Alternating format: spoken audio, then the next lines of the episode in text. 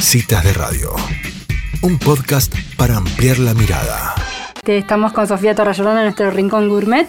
Muchas gracias por estar allí. Gracias, a, gracias Sofía por venir. No, gracias a ustedes, como siempre, por darme este espacio para compartir eh, esto que tanto me apasiona.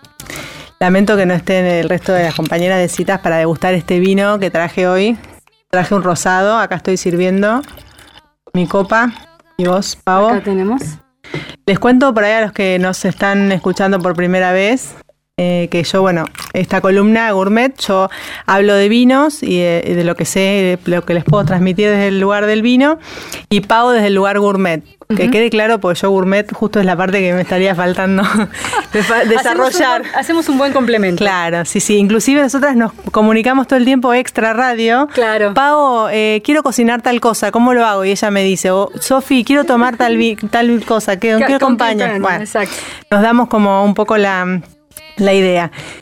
Bueno, hoy decidí traer un rosado, ya sé que por ahí el día no es así el adecuado de primavera, pero en general cuando viene la primavera nos dan ganas de tomar vinos rosados. No sé por qué, porque en realidad es un vino que es para aprovechar todo el año. Hmm. Eh, cuando vos, Pau, me preguntabas a ver con qué acompañar el vino rosado, eh, con infinidad de comidas. Yo es como que siempre digo, cuando no sepan con qué acompañar una comida, Prueben con un rosado. Ah, es como que con ese no errás. No errás, porque es un vino que acompaña muy bien, em, acompaña eh, arroz, mariscos, pescados, pastas, carnes, tablas de fiambre, embutidos, pizza, Buenísimo. empanadas, lo que quieras. Bien. Siempre tomándolo a la temperatura correcta, que no es helado, es en este caso 8 o 10 grados. Y les cuento un poquito Sí, ¿viste lo aromático? Bueno, ya se siente eh, el aroma. Dos y media de la tarde, estamos degustando un rosado. ¿Qué vamos a hacer? tantos es lo que, hemos degustado. Sí, hemos degustado tintos fuertes también. Eso así te que, iba a decir yo, este no es nada. Este no es nada.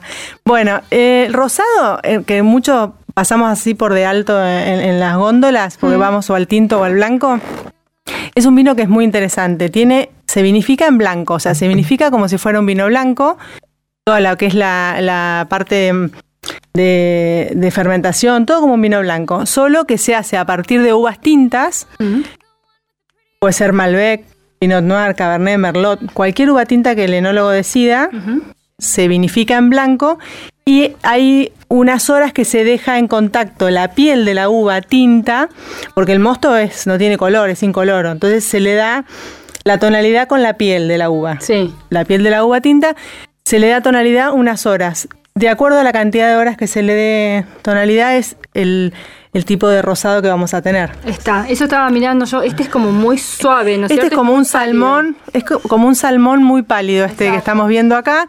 Siempre les recomendamos que sea sobre algo blanco. Yo acá a ver si puedo ver que es como un color rosa pálido salmón, más tirando a salmón. Pero ustedes si ven en la góndola o, si han pasado por otros rosados, ahí como hay rosados de eh, rosa pálido, rosa más oscuro, más tirando a cereza.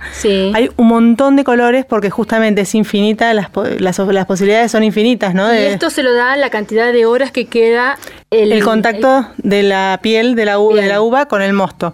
También depende de la uva que se elija, porque sabemos ya que por ahí el Pinot Noir tiene una piel más finita, el Cabernet una piel más gruesa de la zona de vinificación, digamos, todos los factores que influyen en lo que es el terroir a la elaboración de un vino van a, diferenciar un vino de otro, ¿no? Perfecto. Bueno, eh, este es un vino que, un vino joven, de Bodega Altavista, vive, es de Malbec, de Bodega Altavista, cosecha 2020, o sea, es un vino fresco, dijimos color salmón pálido, con algunos reflejos dorados. Reflejos son los que se ven así como en la herradura del, vino cuando hacemos la copa a 45 grados.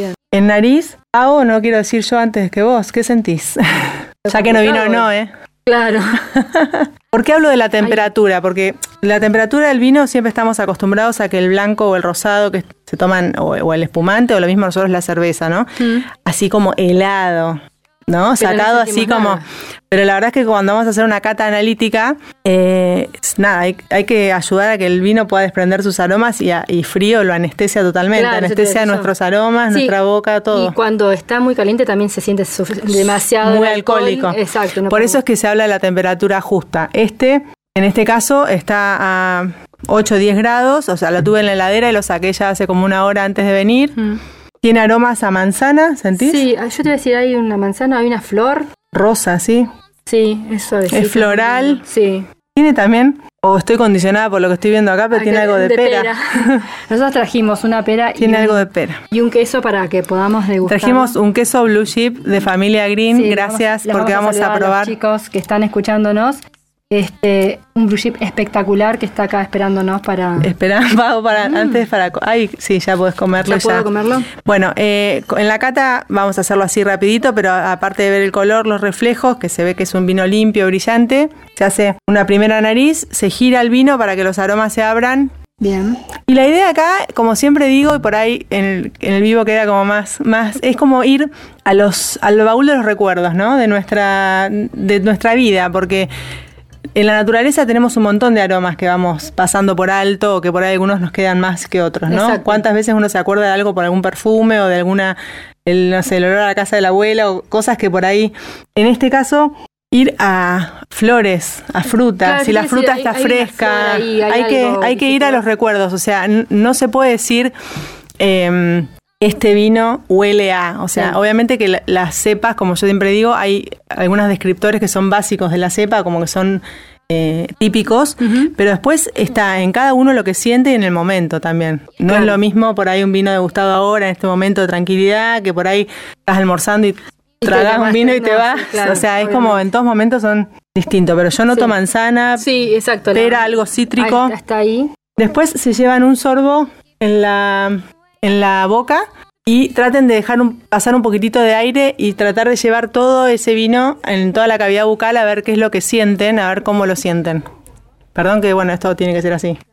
Me sentí una ciruela. Ciruela fresca. No, una ciruela pasa, ¿Sí? una ciruela. ¿Sentiste? Ese dulce, de- la ciruela me hizo acordar a la ciruela mm, presidente, que es la ciruela Ah, grande, tiene como algo. bien dulzón ahí en el fondo. La sentí Sí. bastante. Y bueno, y sí, es verdad. Es súper fresco. Sí, muy rico. En boca también se siente la manzana. Eh, tiene como, bueno, la acidez es muy, muy buena y muy equilibrado. Muy. Y tiene como una, no sé si notás que ahora lo explico, como una cosa medio eh, untuosa, como que te deja medio mantecosa. Ah, La boca. Claro. Bueno, eso es que en el proceso de, de elaboración, en la parte de la fermentación, se hace, en algunos vinos, no en todos, una fermentación maloláctica. ¿Qué, hacen? Tratar, lo, lo explico rapidito, Sí. pero es tratar de pasar, es, le- lograr que el ácido málico se transforme en ácido láctico para bajar la acidez. En los vinos blancos, muchas veces rosados, o en los vinos que tienen de zonas muy frías, que la acidez es muy elevada, con esa fermentación se baja ese nivel y hace más untuosa la, la- en boca, se hace más sí, untuoso en boca, Ahora no que lo tan, decís, claro, no tan al pasar. sí, espectacular. Muy rico, ¿eh? Bueno, y vamos a probar acá con lo que trajo Pau y ahora nos contarás alguna receta, pero Pau trajo estas peras Traje y una pera que pinchá está y fresca porque me pareció que era como sí, da. para re. esto y aparte traje una receta con pera, entonces quería como Sí, sí, cuando me dijiste la ensalada esta que habías nombrado para y bueno, y trajiste queso azul. y queso, el queso azul que eh, bueno, como vos decís va con todo, pero me parecía que el queso azul es ideal más que por ahí uno picante, ¿no es cierto? No sé Claro. cómo va con un queso picante si tengo un Y por ahí va a pasar más desapercibido. Con este me parece que queda que, que el salado del queso hace, equilibra muy bien esto, porque si bien no es un vino dulce el rosado, pero tiene esta cosa de tanta fruta que hace que, Claro, que acompañe muy es, bien. es como un queso más cremoso y por ahí me daba la sensación que un queso eh, de estos de rallar picante, como que iba a ser... Bueno, a vos te gusta mucho el contraste. No, pero iba a ser demasiado contraste y en ese caso, Pau, sí me gusta el contraste, pero en ese caso como que pasa desapercibido, ¿entendés? Ante, un queso ro- me daba esa sensación. Cuando hablamos de cómo combinar el queso, eh, digamos el queso, perdón, las comidas con los vinos, eh, se habla de esto, ¿no? De tratar de que ninguno tape al otro, de que traten de complementarse lo mejor posible. Hay un montón de tipos de maridajes eh, que puede ser por, eh, digamos, como un acuerdo, como estábamos eh, diciendo, qué sé yo, el, el vino con la pera. Ahora ya este vino con un, que un blue chip ya es por contraste. Sí. Y un poco que se trata del, del salado del queso, poder eh, acompañarlo con este frescor de este vino Claro. frutal y qué sé yo, bueno, como para poder Para acompañarlo haya- más. Muy bueno, me- la verdad Bueno, que me y el encantó. queso quedan muy bien. Acá estoy, sí, queda muy bien. Acá Ah. estoy viendo que dicen voy a pasar a buscar uno por, por la vinoteca.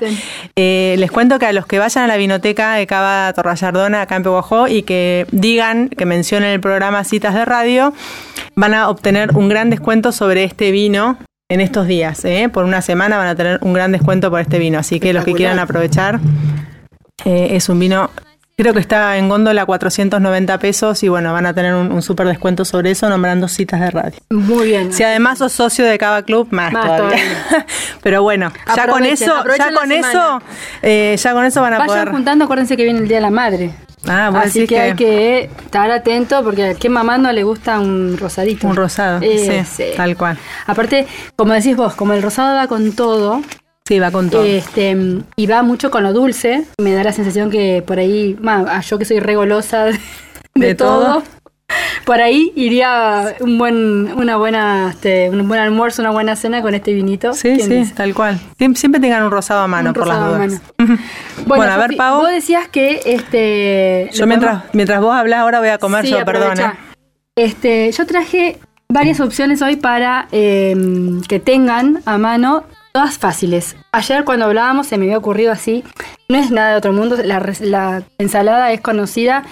Higos, eh, queso azul, el que tengan. Nosotros tenemos este que es espectacular, pero el queso azul que les guste, sí.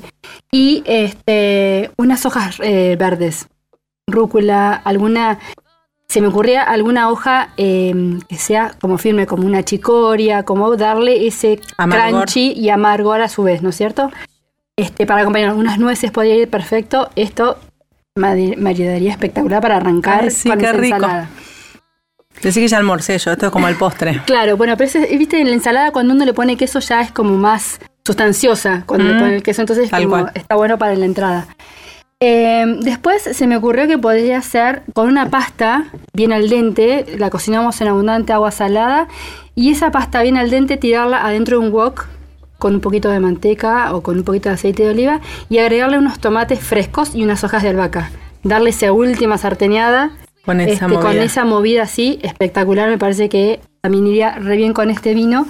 Y este, bueno, ya ahí tenemos un poquito más, este, un alimento un poquito más fuerte, que te son las proteínas con, con este, este, esta pasta. O podría ser un paquetito de pescado. También, Ahora el pescado es como que va a empezar a salir un poco más porque da más ganas, que no hace tanto frío. Este, el paquetito es muy sencillo de hacer, un papel de aluminio, un papel manteca, se puede hacer una base muy sencilla de alguna zanahoria rallada, alguna cebollita bien cortadita. Y arriba el pescado que nos guste. A mí se me ocurre un atún, se me ocurre una merluza, se me ocurre un salmón, el que tengamos a mano en casa un buen limón rallado arriba, unas gotitas de limón y el condimento que nos guste en tranqui, ¿no es cierto? Y cerrás el paquetito. Cerrás el paquetito este, y lo ponemos en el horno.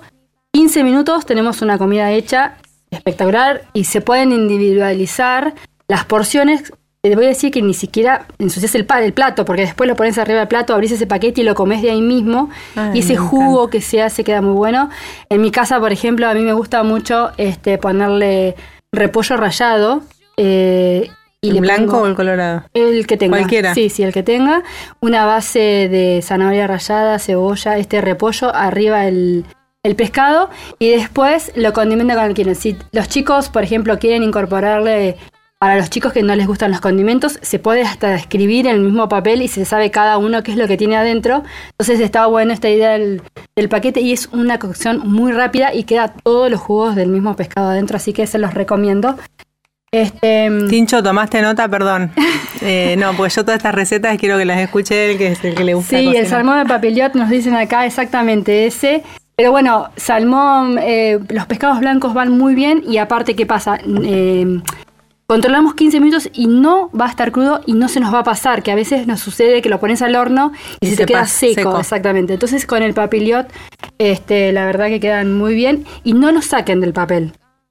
Preséntenlo, lo abren sin quemarse, por favor, que el vapor de adentro es bastante fuerte siempre, pero queda espectacular. Y de postre se me habían ocurrido unas peras al vino rosado. Ay, qué rico. Ese tenemos que tener un poquito más de tiempo. A comer otro. Pero, este, bueno, eh, haces un kilo de peras, serán unas cuatro peras más o menos medianas, una botella de vino, 180 200 gramos de azúcar y las pones a hervir. Y cuando, eh, tiene que estar pelada la, la peras, pero con el cabito, ¿no es cierto? si ya han cocinado peras al vino tinto, es exactamente igual. Lo dejan enfriar, si es de un día para el otro, muchísimo mejor, en la heladera y después ese almíbar, o sea, retiran las peras y ese almíbar lo, lo espesamos un poco más para usarlo de salsita. Y si alguno se anima al chocolate, mojamos las, las peras en chocolate y las ah, presentamos en un chocolate blanco, quedan Esto petitud. formidables. Muy bien. Si no se animan al chocolate, eso, con una buena bocha de helado, una crema batida. Con nueces también. Con nueces, con almendras, alguna garrapiñada, eso queda espectacular. Así que este, anímense, está bueno. Les recordamos bien el Día de la Madre, al que se anime a cocinarlo. Y creo que es un vino que iría perfectamente desde la entrada hasta el postre eh, para acompañarnos, ¿cierto? Este rosado. rico. Sí, está rico. Eh, sí, porque también el rosado va como aperitivo, o sea, están cocinando y están tratando de algo fresco, bueno, pueden descorchar un rosado o destapar, este tiene este tapa rosca, eh, y aprovecho para para contar, ¿quién aparece? Tenemos, no, estaba viendo si teníamos alguna pregunta, no. Ahí está. Estábamos ahí. Claro, yo tengo menos vivos que Menos mal que está pago, porque estuvimos tres horas para ubicar el teléfono. Estamos, estamos. Eh, bueno, este tiene tapa rosca, que como ya, si me han escuchado más de una vez, saben que por ahí es en estos vinos jóvenes no hace falta corcho, pero bueno, hay rosados que vienen con corcho, bueno, sea destapar o descorchar, eh, que tengan siempre un rosado a mano para, para acompañar. Y bueno, Sofi, me encanta. Muchas gracias. Un brindis por el rosado y gracias. La próxima esperemos que se junten con más tiempo lo vamos a anunciar. No, sí, no anunciamos vivo, nada. más gente. Sí, sí. Este, y bueno, el que quiera venir, eh, también bienvenido. Bienvenida. La próxima cata invito a alguien. Exactamente. Gracias a todos los que están del otro lado y nos encontramos en la próxima cita gourmet. Gracias, chao, chao. No te pierdas el próximo capítulo del podcast de Citas de Radio. Búscanos en redes. Somos Citas de Radio.